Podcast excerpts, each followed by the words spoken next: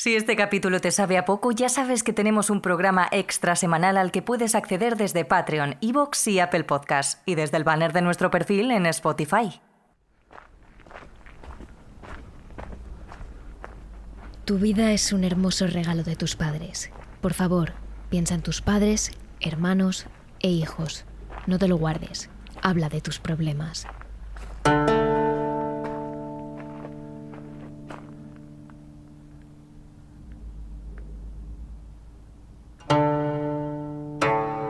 Este es el letrero que recibe a todos y cada uno de los visitantes del bosque de Aokigara, en las faldas del monte Fuji, en Japón, más conocido como el bosque de los suicidios. En Japón se dice que este bosque en el que el silencio es absoluto y apenas llega la luz es el lugar perfecto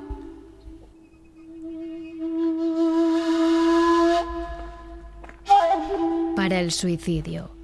De hecho, más de 200 personas se quitan la vida en Aokigara cada año y al menos 250 más lo intentan sin conseguirlo.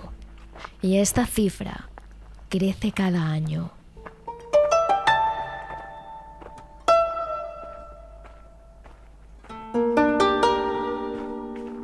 Por si esto no creara un ambiente lo suficientemente tétrico, los habitantes que poblan las zonas cercanas y también aquellos visitantes que logran salir del bosque aseguran que dentro, entre sus infinitos senderos y sus árboles centenarios, pasan cosas muy extrañas. Que el bosque juega contigo, que trata de que te pierdas y que está poblado por Yurei, los fantasmas japoneses de las muertes traumáticas.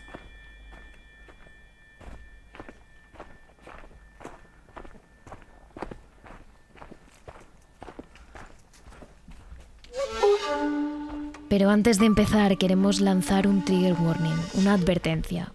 En este capítulo trataremos temas como el suicidio y la salud mental.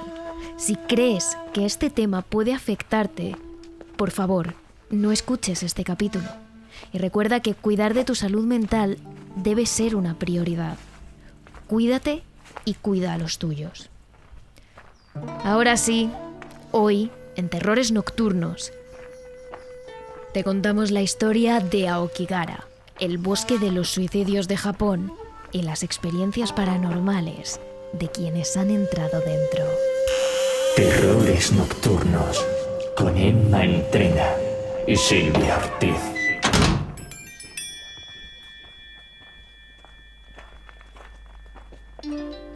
Entra junto a terrores nocturnos en el bosque de Aokigara de Japón. Nada más llegar, nos recibe un letrero negro que nos pide que pensemos en nuestra familia antes de entrar, tal y como si fuéramos a adentrarnos en el infierno de Dante. El cartel nos pide que reflexionemos antes de hacerlo, pero nosotros continuamos con el camino. En su interior el silencio es absoluto. El lugar está alejado del bullicio, pero cualquier ruido es completamente opacado por el espesor del bosque. Tampoco hay animales en su interior que puedan producir ningún ruido. Ni rastro del sol, los árboles centenarios y altísimos tapan cualquier rayo de luz que pueda entrar.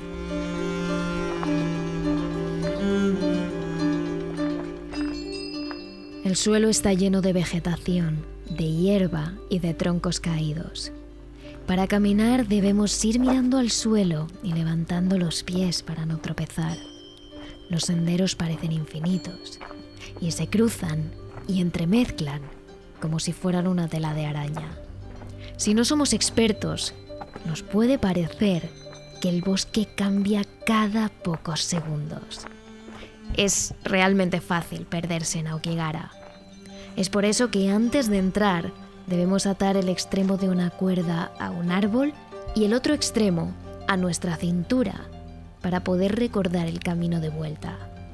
Si alguien quiere separarse del grupo por un solo momento para examinar cualquier cosa, otra persona debe estar mirándolo y no perderlo de vista. Así es el bosque de Aokigara, el que dicen en Japón que es el lugar perfecto para suicidarse, donde de hecho Más de 400 personas lo intentan cada año y en torno a 200 lo consiguen.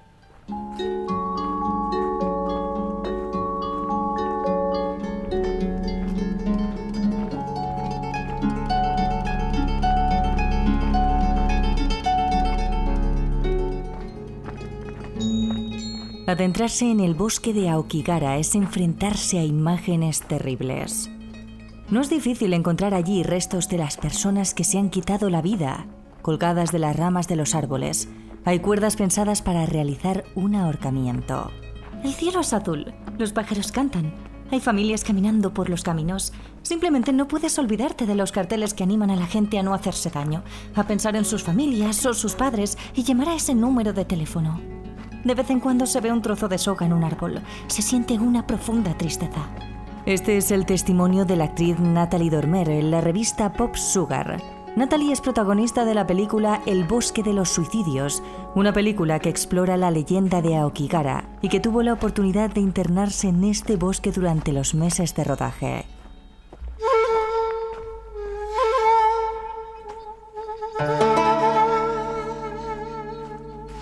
En el suelo, en cuanto nos internamos un poco por el bosque, hay tiendas de campaña abandonadas rodeadas de un montón de utensilios que podrían llevar allí meses e incluso años. Un abrigo abandonado, un camping gas comido por la vegetación, unas zapatillas que hace mucho que no se utilizan.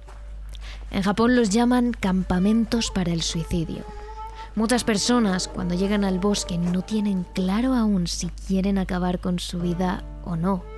Así que en lugar de entrar sin nada más que sí mismos, lo hacen con un equipo de acampada.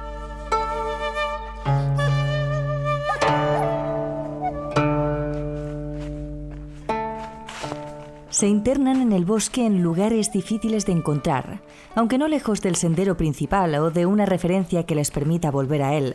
Montan su tienda de campaña y esperan. Se quedan en el completo silencio del bosque de Aokigara durante días, pensando, reflexionando, dándole vueltas a la decisión que están a punto de tomar. Después de estos días, algunos recogen todo su equipo y vuelven a casa con su familia, dispuestos a pedir ayuda. Otros no salen nunca más. Jacob, un hombre que tiene una cafetería muy cercana al bosque y que en ocasiones hace de guía para pequeños grupos de viajeros que quieren entrar a verlo, ha sido testigo de esto en varias ocasiones. Al tener el negocio al lado me he encontrado con muchas cosas.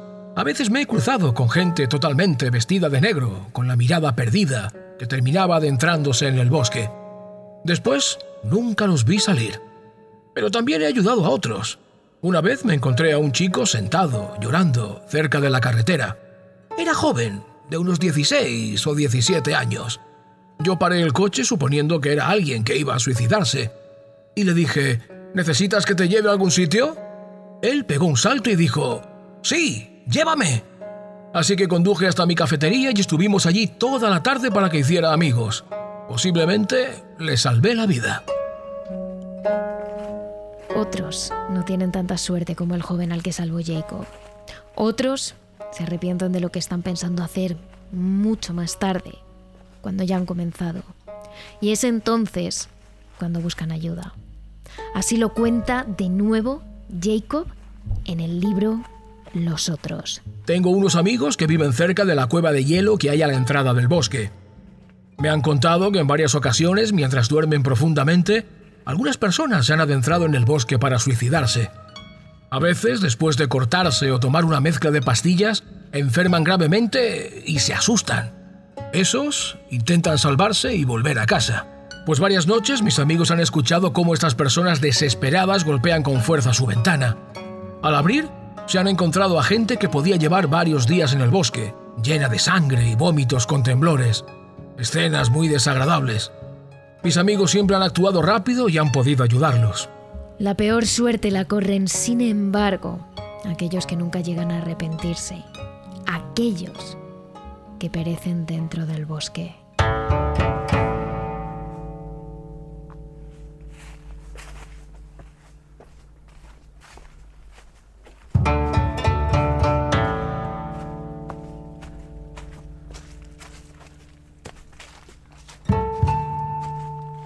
Debido a la leyenda que recorre el bosque, este es el lugar elegido por muchas sectas pseudopsicológicas o pseudoreligiosas para realizar rituales de suicidio colectivo. Si nos adentramos lo suficiente en el bosque, no es difícil encontrar una buena cantidad de tatamis repartidos en el suelo abandonados junto a revólveres. Y este bosque no es territorio de caza. Debido al gran volumen de personas que se quitan la vida aquí, los caminos son recorridos a diarios por decenas de guardias de seguridad y policías que buscan encontrar sus cuerpos ya sea para resolver su desaparición o para devolvérselos a sus familias. A veces, simplemente para que aquellas personas, familias, que van a Okigara para pasar la tarde, dejen de encontrarse cuerpos en los senderos, incluso en los principales. Sin embargo, el ritmo de los suicidios hace que no sea difícil encontrar cuerpos. De hecho, es algo que le ha pasado incluso a los youtubers que van a investigar el bosque para grabar sus experiencias paranormales. El caso más sonado y el que seguro que muchos recordaréis es el caso de Logan Paul, un youtuber que acumula más de 23 millones de suscripciones en su canal y que en 2018 decidió ir junto a su grupo de amigos al bosque de Aokigara. Y acabó por encontrar el cadáver de una persona colgada de un árbol. La reacción que tuvo el youtuber estuvo entre la burla, el desprecio y la falta de respeto a la seriedad del momento. Os vamos a dejar que la escuchéis en el idioma original, en inglés, antes de traducirla, para que podáis apreciar el tono de su voz. Um, I really hate to say this. I think there's someone hanging right there. How our lives unfold. There's no going back. I've seen things I can't unsee. We found a dead body. Yo! What the fuck? Gotta say, this is top five craziest things I've ever experienced in my life. Top one. This is the craziest thing I've ever experienced. I ain't gonna be sober for this shit. I'm gonna drink this Japanese sake because this is literally the craziest moment of my life. Me smiling and laughing does not uh, is not a portrayal of how I feel about the circumstances. Estas son las palabras que Logan Paul dice en un evidente tono de burla y de risa. Um, realmente odio decir esto, pero creo que hay alguien colgado ahí o nuestras vidas no tienen sentido. No hay vuelta atrás. He visto cosas que no puedo dejar de ver. ¿Qué cojones? Tengo que decirlo. Esta es una de las cinco cosas más locas que he experimentado en toda mi vida. Top 1. Es la cosa más loca que he experimentado en mi vida. No voy a seguir sobrio para esta mierda. Voy a beberme este sake japonés porque este es literalmente el momento más puto loco de mi vida. Como habéis podido escuchar, unas palabras que no se ajustan a la situación. Esta burla despertó la indignación a nivel mundial. Logan Paul fue cancelado por millones de personas y sus seguidores bajaron como la espuma.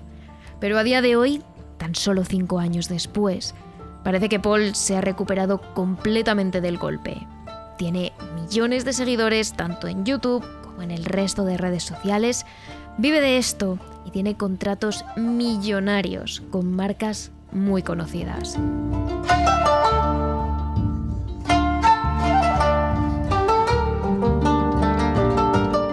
Dejando atrás este horrible incidente, la mayoría de personas que ven los cuerpos de otras fallecidas tratan el momento con el mayor respeto posible.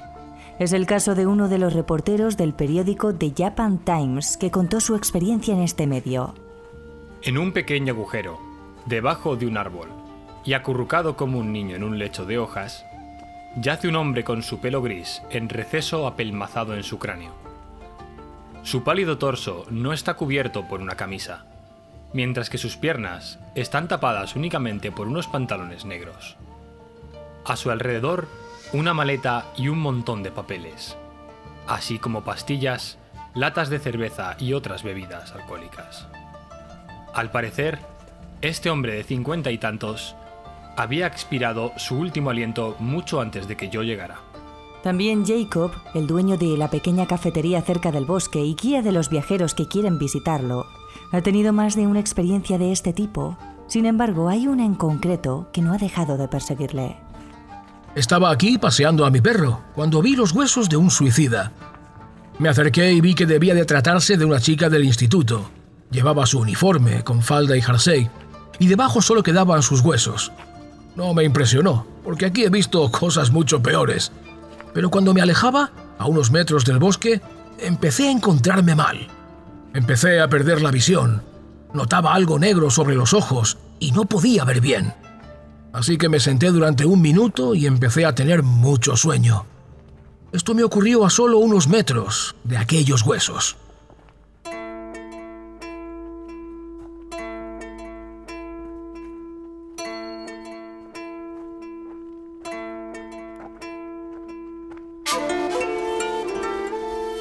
Está claro que el bosque de los suicidios está considerado por muchos, no solo por los japoneses, sino también por múltiples extranjeros, como uno de los lugares predilectos de los suicidas. Pero, ¿por qué allí? ¿Por qué ese bosque y no cualquiera de los otros bosques cercanos que también se encuentran a los pies del monte Fuji? ¿Por qué tiene ese magnetismo que atrae a las personas que piensan en quitarse la vida? Bueno, aunque parezca mentira, no es solo una cuestión de energía y de sensaciones sobrenaturales o razones esotéricas. Hay razones sociales, históricas y culturales. Primero, no hay que olvidarse de que Aokigara se encuentra en Japón, que se encuentra entre los países con la tasa de suicidios más alta del mundo. Solo en 2022, 21.800 personas se quitaron la vida de esta forma, al menos mil personas más que el año anterior, y muchos de ellos, un número alarmante, son jóvenes estudiantes. El gobierno y organizaciones benéficas como LifeLink llevan dos décadas haciendo un enorme esfuerzo por reducir esta cifra. Se ofrece ayuda psicológica, terapia de grupo, oportunidades para conocer a otras personas y sobre todo tratan de sacar de la cabeza de muchos jóvenes que la única solución al fracaso es el suicidio, porque no se deben suicidar por verse como personas débiles, enfermas o que suspenden, que eso no significa que no sean útiles para la sociedad. Hay que tener en cuenta que Japón es una sociedad muy competitiva, con muchísima presión para ser exitoso en los estudios y en el trabajo, pero además es una sociedad bastante solitaria, es difícil encontrar apoyo. Tampoco está bien visto llorar, pedir ayuda o mostrar los sentimientos en público en general.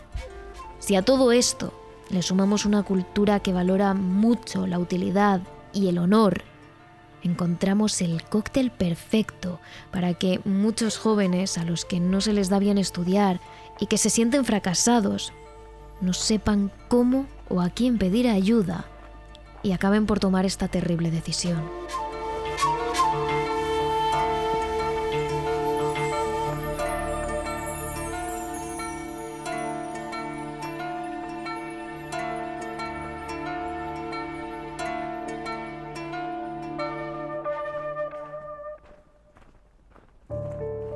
Como decíamos, también hay una razón histórica y es que en el bosque de Aokigara se practicaba la decimonómica tradición del ubasute. Y esta consistía en que básicamente, en las épocas de miseria, de hambruna y de sequía, en las que las familias apenas tenían algo para llevarse a la boca y las cosechas no alcanzaban para todos, muchas optaban por abandonar en el bosque de Aokigara a los bebés o a los ancianos.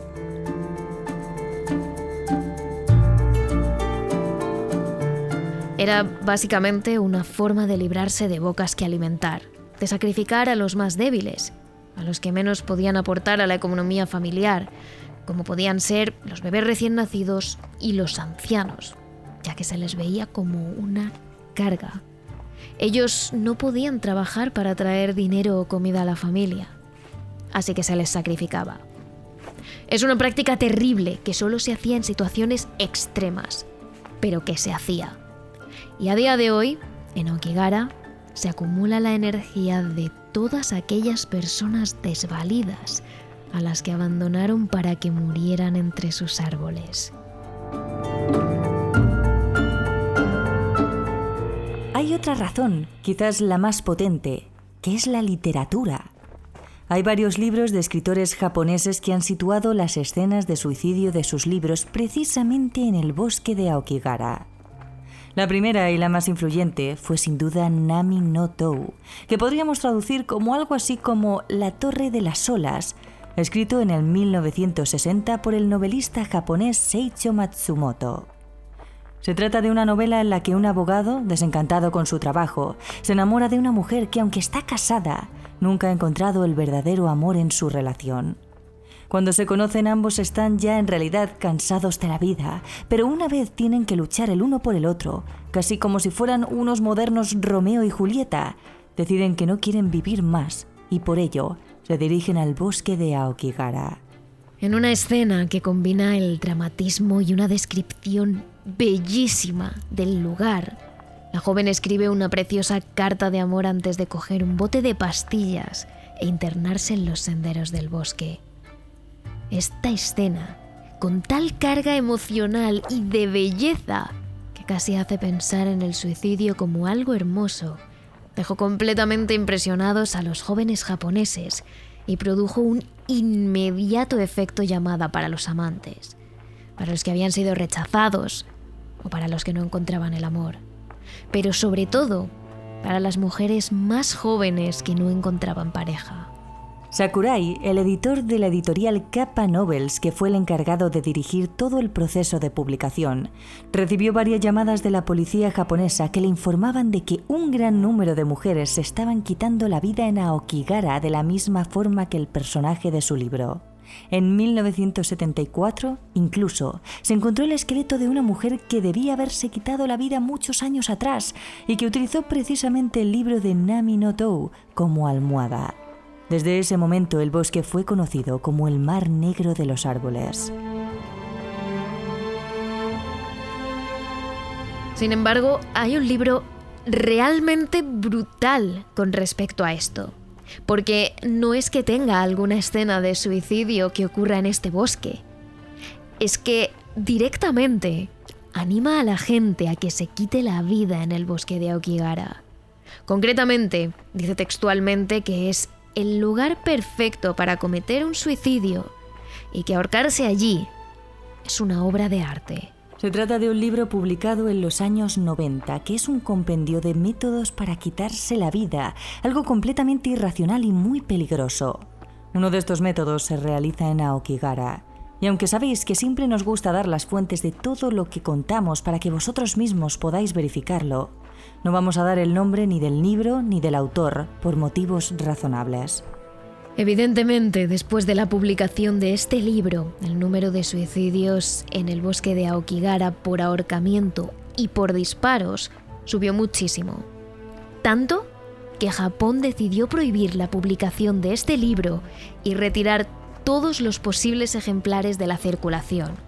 A día de hoy sigue prohibido en el país nipón y desde luego nosotras os pedimos por favor que vosotros tampoco tratéis de haceros con una copia.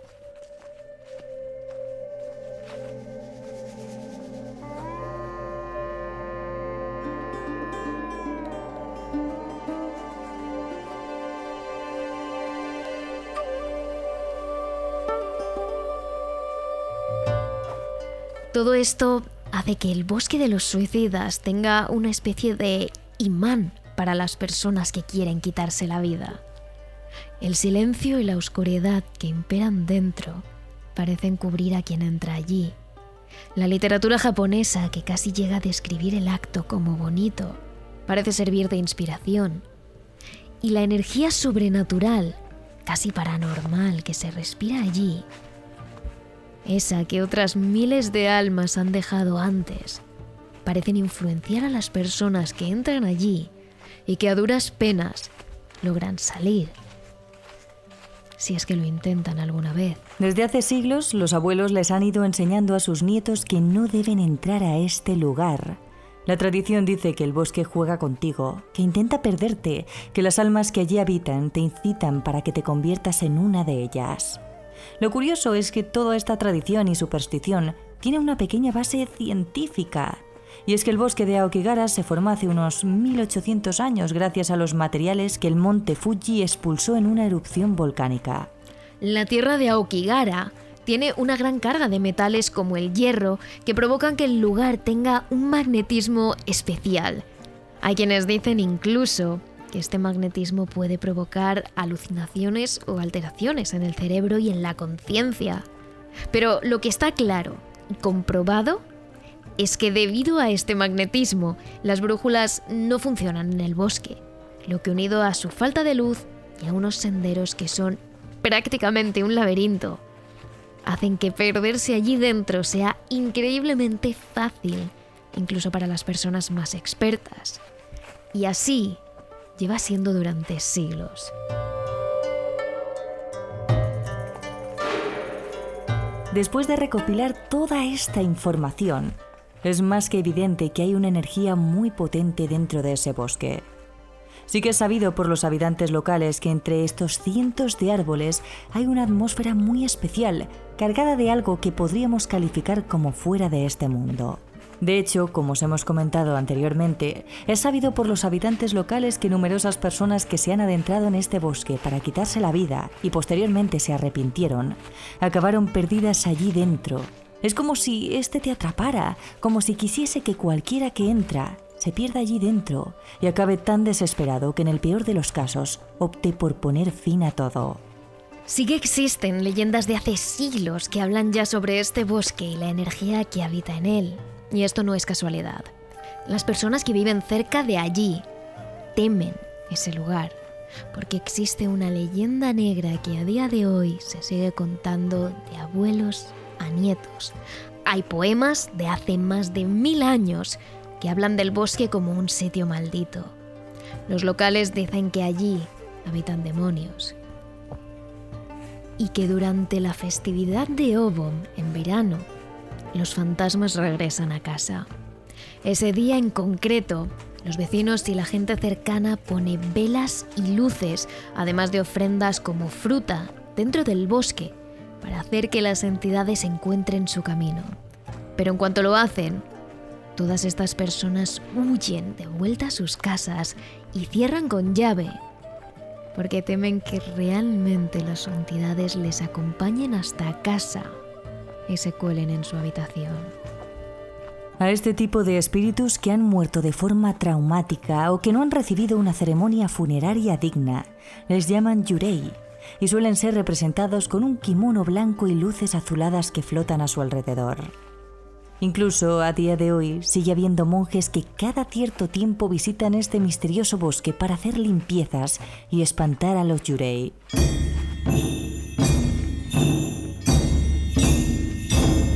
Una de las experiencias que tiene que ver con este tipo de entidades la tuvo una joven que visitó hace no mucho tiempo el bosque, sin ni siquiera saber qué había ocurrido allí dentro.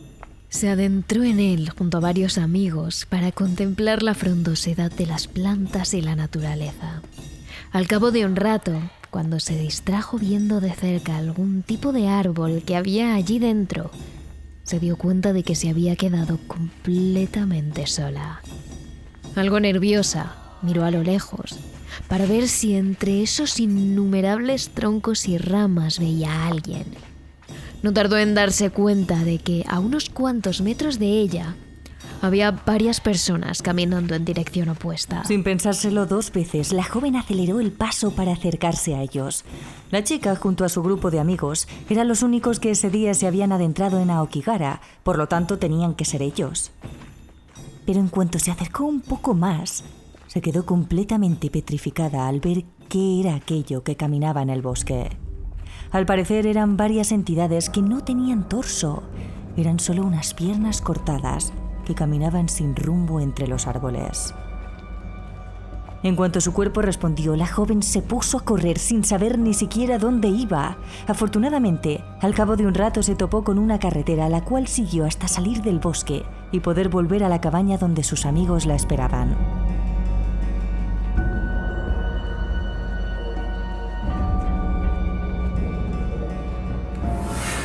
Pero esa no es ni de lejos la única experiencia paranormal que han vivido quienes se han adentrado en el bosque de los suicidios. De hecho, la sensación de que algo persigue a las personas que lo visitan o que camina junto a ellas aparece de forma muy recurrente en la mayoría de experiencias. En varios foros de internet donde hay turistas que cuentan su experiencia allí dentro, se puede comprobar una vez más que allí ocurre algo muy extraño. En uno de los comentarios más recientes, un hombre habla de la experiencia que tuvo junto a su mujer cuando fueron a Okigara.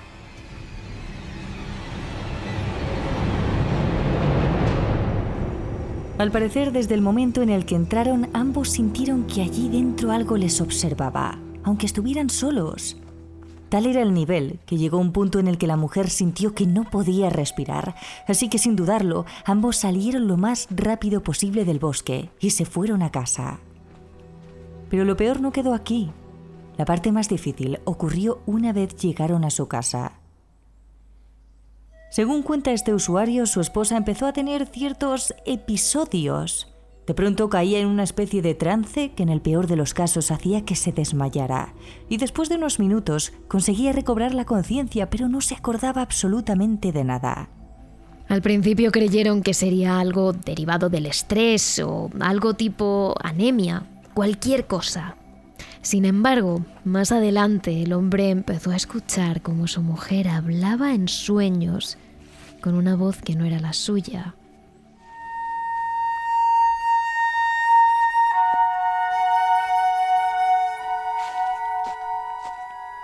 Pero sobre personas que sí conocían. Asustados, decidieron visitar a un sacerdote que tras varias sesiones consiguió expulsar aquello que habitaba en el cuerpo de la mujer. Aunque ni siquiera después de esto, ninguno de los dos se siente seguro del todo. El usuario que escribió la historia termina diciendo, Siento que aquel día en el bosque algo nos siguió y sigue con nosotros aunque no estoy seguro de qué es.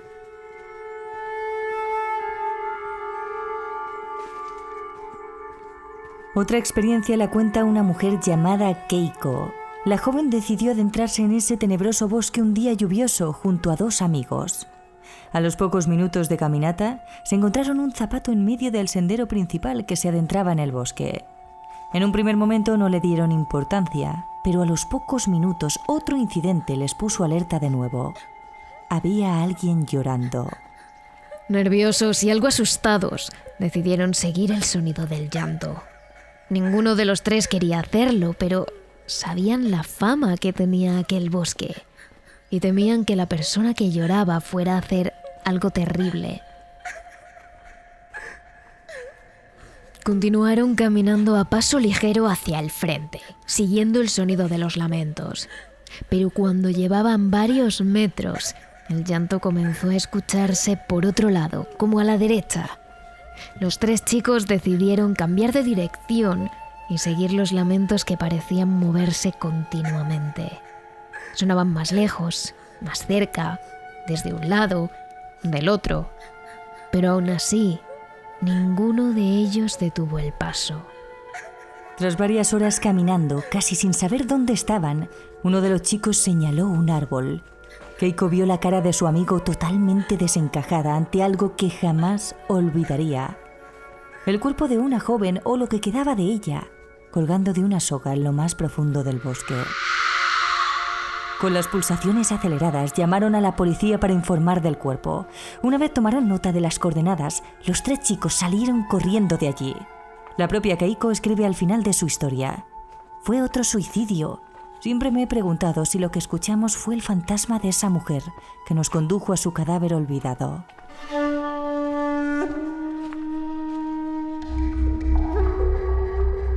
Algo parecido le ocurrió a otro usuario llamado Kenji, pero en esta ocasión la entidad se apareció ante ellos. Estaba caminando por el bosque junto a un amigo. Todo estaba en silencio y tranquilo, cuando de pronto escuchamos varias ramas romperse, como si alguien caminara a nuestro lado. Pensábamos que se trataba de otro excursionista y de hecho vimos una figura unos metros más allá, pero ni mi amigo ni yo pudimos ver sus rasgos o los detalles de su cara. Era como una sombra semitransparente. En ese momento, mi compañero y yo decidimos hacer como si nada hubiera pasado y seguimos nuestro camino, pero ambos nos dimos cuenta de que esa cosa nos seguía a unos metros. La entidad o lo que quiera que fuese no iba por el camino principal, se desplazaba por fuera de este, entre los árboles y las hojas que crujían a su paso. Fue un momento algo incómodo. Dos personas caminando tranquilas por el bosque y a unos metros algo parecido a otra siguiéndonos. Lo más extraño fue cuando vi a esa figura pasar detrás de unos árboles. Yo esperaba que saliera de detrás de aquel árbol, pero cuando me di cuenta, estaba a unos 10 metros por delante de nosotros, como si se hubiera teletransportado. No había forma física de que alguien hubiese recorrido esa distancia sin que el resto se diera cuenta. Rato después, el extraño intruso se quedó allí, mirándonos. Y luego se desvaneció ante nuestros ojos.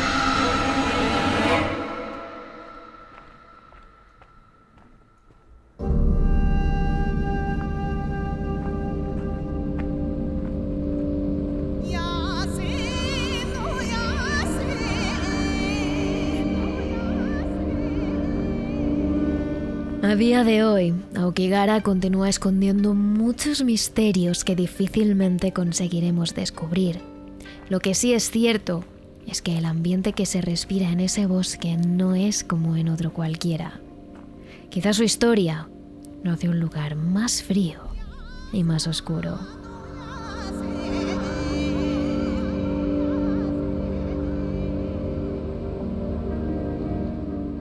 Aún así, queremos volver a recordarte. Siempre que necesites ayuda o que alguno de los tuyos la necesite, evita acudir a sitios como este o escuchar este tipo de historias. Pide ayuda. Existen infinidad de profesionales que están dispuestos a darte todas sus herramientas y conocimientos para evitar que ocurra cualquier cosa. Acude a ellos y cuida tu salud mental.